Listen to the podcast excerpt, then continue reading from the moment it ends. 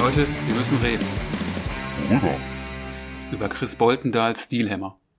Warum? Warum? Genau, das ist die erste Frage, die mir auch in den Kopf kommt, äh, wenn ich über diese Band nachdenke. Chris Boltendahl dürfte den meisten Leuten als äh, Sänger von Grave Digger bekannt sein und dort ist er seit weit über 40 Jahren tätig. Gut mit Unterbrechungen zwischendurch, äh, aber ja, er ist in dieser Band seit 40 Jahren. Und jetzt hat er sich entschlossen, ein äh, Soloprojekt zu machen, das dann Chris Boltendahls Steelhammer heißt. Die erste Frage, die mich schon so beschäftigt hat, ist, warum tut man das äh, nach 40 Jahren? Denn äh, ja, Soloprojekte sind ja meistens so Geschichten, wo ein Künstler, der Teil einer Band ist, sich im Gefüge seiner eigenen Band nicht unbedingt so ausleben kann, wie er es gerade möchte, oder wo er Ideen im Kopf hat, die nicht zu dem passen, was die Band eigentlich macht. Jetzt äh, haben Gravedigger ja auch durchaus verschiedene Stadien so durchlaufen in ihrer Geschichte und da hat man auch viel ausprobiert. Also ganz früher war das ja ein sehr urwüchsiger Sound eher. Später hat man dann ein bisschen mit Keyboards und äh, Orchestrierung rumexperimentiert, um dann in den letzten Jahren auch wieder eher zu diesem basischen Sound zurückzukehren. Und daher stellt man sich natürlich schon die Frage, was genau möchte Chris Boltendahl denn jetzt machen? Erwartet uns jetzt auf einmal was ganz anderes?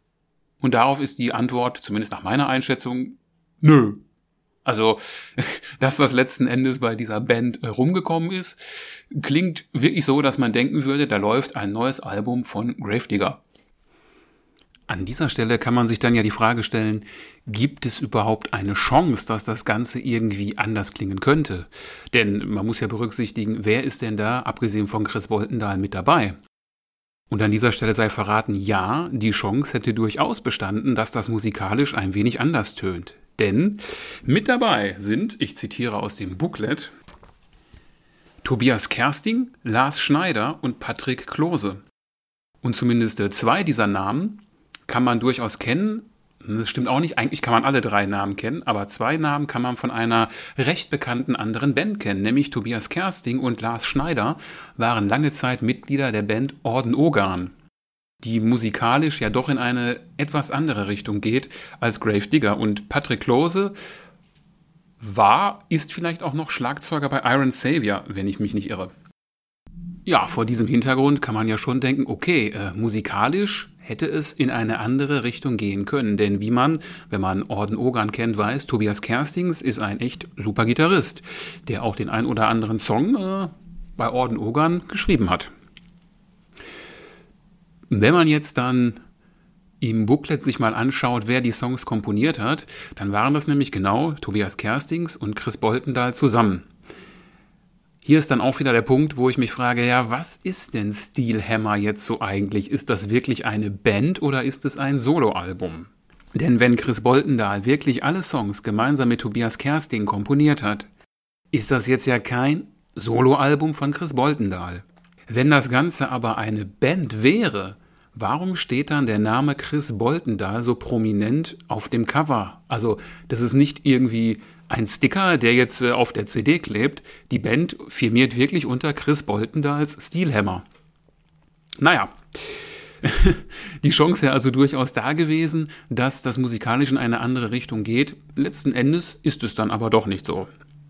Wobei man sagen muss, die Möglichkeit wäre sicherlich gewesen, wenn Chris Boltendahl anders seine Stimme einsetzen würde. Er ist natürlich bekannt für seine sehr raue Art zu singen, die ja letzten Endes auch vollkommen sein Trademark ist und auch einen hohen Wiedererkennungswert hat. Nur hat er ja auch schon durchaus bewiesen, dass er auch anders singen kann. Grave Digger haben auch die ein oder andere Ballade mal am Start gehabt, wo er auch mit klarem Gesang geglänzt hat und auch das durchaus kann. Und gerade auf der letzten Tour, die Grave Digger absolviert haben, haben sie auch ein paar ältere Stücke im äh, Programm gehabt, die nicht sonst immer so als klassische Best-of-Setlist mit dabei waren. Da gab es zum Beispiel The House, ein Song, wo Chris Boltendahl eben auch sehr schön seine ruhige Stimme benutzen kann. Was er auch wirklich gut kann. Und gerade ein solches äh, Wechselspiel, habe ich zumindest auf dieser Tour gemerkt, macht durchaus Spaß und hat auch Potenzial.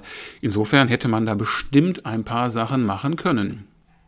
Ja, und auch sonst, was kann man machen? Gravedigger haben in der Vergangenheit sich auch mal an etwas längeren Kompositionen versucht. Man erinnere sich zum Beispiel an das Album Heart of Darkness, wo es einen über 10-minütigen Titelsong gab. Oder auch auf dem Rheingold-Album gab es mit Twilight of the Gods einen langen Song. In eine solche Richtung hätte man ja vielleicht auch gehen können, aber stattdessen ist man hier auch nur im so drei bis fünf Minuten Bereich unterwegs, im äh, klassischen Aufbau eines Songs, Strophe, Refrain, Strophe, Refrain, Solo, Refrain. Was man auf der Haben-Seite auf jeden Fall verbuchen sollte, ist der Sound. Der ist äh, nach meinem Ermessen nämlich besser als der vom letzten Gravedigger-Album. Das ist insofern erstaunlich, weil beide Alben hat Chris Boltendahl selbst produziert und in seinem eigenen Tonstudio, soweit ich es weiß, auch selbst aufgenommen. Vielleicht ist das ja letzten Endes auch genau der Grund, warum es diese Band oder dieses Projekt, ich weiß ehrlicherweise nicht, wie man es letzten Endes nennen soll, äh, überhaupt gibt. Vielleicht ist das so eine Art Fingerübung, dass äh, Chris Boltendahl einfach so viel wie möglich noch aufnehmen und produzieren möchte. Denn der Mann ist ja auch nicht mehr der Jüngste, der ist klar, wenn er 40 Jahre bei Grave Digger aktiv am Werk ist, er mittlerweile jenseits der 60. Okay, äh, als ich ihn Anfang des Jahres auf der Bühne in der Zeche in Bochum gesehen habe, sah er ehrlicherweise jetzt aber nicht so aus, als würde er in den nächsten Jahren tot umfallen. Also der war noch erstaunlich gut drauf, muss ich sagen. Also nicht erstaunlich, weil ich erwartet habe, dass er irgendwie äh, gesundheitlich angeschlagen wäre oder schlecht singen würde, aber 40 Jahre Metal machen, 60 Jahre alt sein, das ist schon eine Leistung, dann noch auf der Bühne zu stehen und abzuliefern, das kriegt, glaube ich, nicht jeder hin. Darum, äh, bitte versteht das nicht falsch. Ich habe weder etwas gegen Gravedigger, noch habe ich irgendetwas gegen die Person Chris Boltenthal. Im Gegenteil, in meiner Jugend habe ich Gravedigger unwahrscheinlich gerne gehört. So die Knights of the Cross-Ära ist für mich eine super Zeit gewesen und das höre ich mir auch immer noch gerne an. Äh, auch wenn die letzten Gravedigger-Alben vielleicht nach meinem Ermessen nicht mehr ganz an diese alte Qualität rankommen, ist das trotzdem für mich eine coole Band immer gewesen. Eine Band, die den äh, Metal sehr geprägt hat, die auch für viele Bands, glaube ich, eine große Inspiration ist, also als äh, deutsche Band auf jeden Fall. Und auch äh, Chris Boltendahl als, als Mensch ist ein sehr interessanter Charakter. Er hat ja auch ähm, eine Biografie geschrieben über den Werdegang von Gravedigger, wo er sehr ehrliche Worte gefunden hat und ähm, wo er auch sehr klar gesagt hat, warum er sich öfter von Bandmitgliedern getrennt hat. Da gibt es auch verschiedene Dokumentationen drüber, also auf äh, Gravedigger DVDs oder Blu-rays wird er auch gerne mal interviewt und äußert sich dann dazu, warum in einem bestimmten Jahr bestimmte Ereignisse passiert sind. Und äh, er geht da sehr offen damit um, dass es für ihn halt oft äh, Bauchentscheidungen sind, dass er sich äh, von Leuten getrennt hat. Eben damals von äh, Uwe Lulis oder später auch von Manny Schmidt. Und äh, mittlerweile ist dann ja Axel Ritt an der Gitarre bei Gravedigger. Chris Boltendahl ist bei mir immer als durchaus sympathischer Mensch angekommen. Auch ähm, auf Konzerten, wie er sich auf der Bühne gibt. Er ist halt jemand, der seinen äh, Traum wirklich ein Stück weit leben kann, auch wenn er halt nicht äh, erreicht hat, reich und berühmt zu werden, was er in der Biografie ja auch durchaus mal geäußert hat. das ist, glaube ich, ein Ziel, das haben nur die wenigsten erreicht, wirklich reich und berühmt äh, durch Musik zu werden. Aber er nennt sich ja selbst gerne scherzhaft den deutschen Metalgott. Äh, ja, kann man so sehen. Warum nicht? Insofern also nein. Ich möchte weder Chris Boltendahl als Person noch Grave Digger irgendwie diskreditieren. Ich möchte nur an dieser Stelle zum Ausdruck bringen, ich habe nicht verstanden, was die Intention dieser Band Chris Boltendahl Steelhammer ist. Ich habe das äh, Album auch mehrfach gehört und ich muss gestehen, von den insgesamt zehn Songs plus einem Bonustrack ist da keiner nennenswert bei mir hängen geblieben, dass ich sagen könnte, ja, den packe ich äh, mir in irgendeine Playlist heutzutage. Früher hatte man ja gesagt, den packe ich mir auf ein Mixtape oder irgendwie auf eine Mix-CD. Macht man ja heutzutage alles nicht mehr.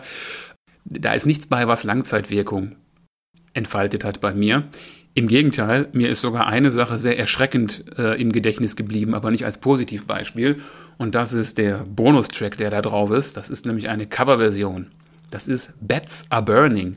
Der ist im Original von Midnight Oil. Es ist ja durchaus ein gängiges Vorgehen, dass Metal-Bands Songs covern, die mit dem Metal überhaupt nichts im Grunde zu tun haben. Und auch Midnight Oil und Bats Are Burning ist jetzt ja alles andere als ein Metal-Song. Nur, ja, man kann eben nicht alles als Metal-Nummer spielen. Bats Are Burning, da wäre das vielleicht möglich gewesen, aber hier ist nach meinem Ermessen die Stimme von Chris Bolton da hinten raus zu limitiert, weil damit der Song wirklich seine Hookline richtig entfalten kann, braucht es am Ende des Refrains eine Steigerung im Gesang. Und das kriegt Chris Bolton da leider Gottes nicht hin, sodass dieser Song bei mir eher negativ im Gedächtnis geblieben ist, muss ich an dieser Stelle wirklich gestehen. Okay, und jetzt die spannende Frage, wem kann man oder kann man dieses Album empfehlen? Puh, ich würde sagen, das kommt jetzt sehr stark drauf an. Okay, worauf kommt es an? Wem kann man es empfehlen? Die Hard Grave Digger Fans? Vielleicht. Die Hard Chris Boltendahl Fans auch vielleicht. Also wenn man wirklich auf die Stimme von Chris Boltendahl total abfährt und das geil findet, kann man dieses Album bestimmt auch wirklich super finden. Wenn man auf Grave Digger grundsätzlich total abfährt, ist für mich die Frage, welchen Sound der Band man präferiert. Hm, diese ganz alte Phase aus den 80ern oder vielleicht dann doch eher das nach der Reunion, was dann mehr auch in eine äh, stellenweise orchestralere Richtung ging. Und äh, wenn man wie ich eben so der Anhänger der Knights of the Cross-Ära oder auch Tunes of War unmittelbar davor ist, dann tut man sich hiermit vielleicht doch schwer, weil es doch sehr einfach gehalten ist letzten Endes. Tja, schwierige Sache also. Und wenn ihr das jetzt hört, wie steht ihr denn dazu? Habt ihr das Album überhaupt gehört oder wusstet ihr überhaupt davon? Habt ihr Interesse daran? Und wenn ihr es gehört habt, was meint ihr dazu? Seht ihr das auch so wie ich? Oder sagt ihr mir, Markus, du hast da überhaupt keine Ahnung. Du musst dir das mal richtig anhören. Das ist eine total andere Welt als Gravedigger. Kann ja vielleicht auch sein, dass jemand das so wahrnimmt. Ich habe es nicht so wahrgenommen. Ich habe mich gefragt, was soll das? Und ja, genau darum war es mir ein Bedürfnis, diesen Podcast hier mal zu machen, um zu sagen, Leute, wir müssen mal reden oder ich muss euch mal was erzählen, nämlich was soll das? Ich kann diese Frage nicht beantworten. Ich sitze hier immer noch und frage mich weiterhin, was soll das Ganze? Warum hat Chris Boltendahl das gemacht? Was ist seine Intention? Es würde mich sehr freuen, wenn ich mal eine Gelegenheit hätte, mit ihm darüber zu reden. In diesem Sinne schließen wir das Ganze mal mit äh, den Worten eines großen Idols von mir, von King Diamond. Bis zum nächsten Mal und stay heavy!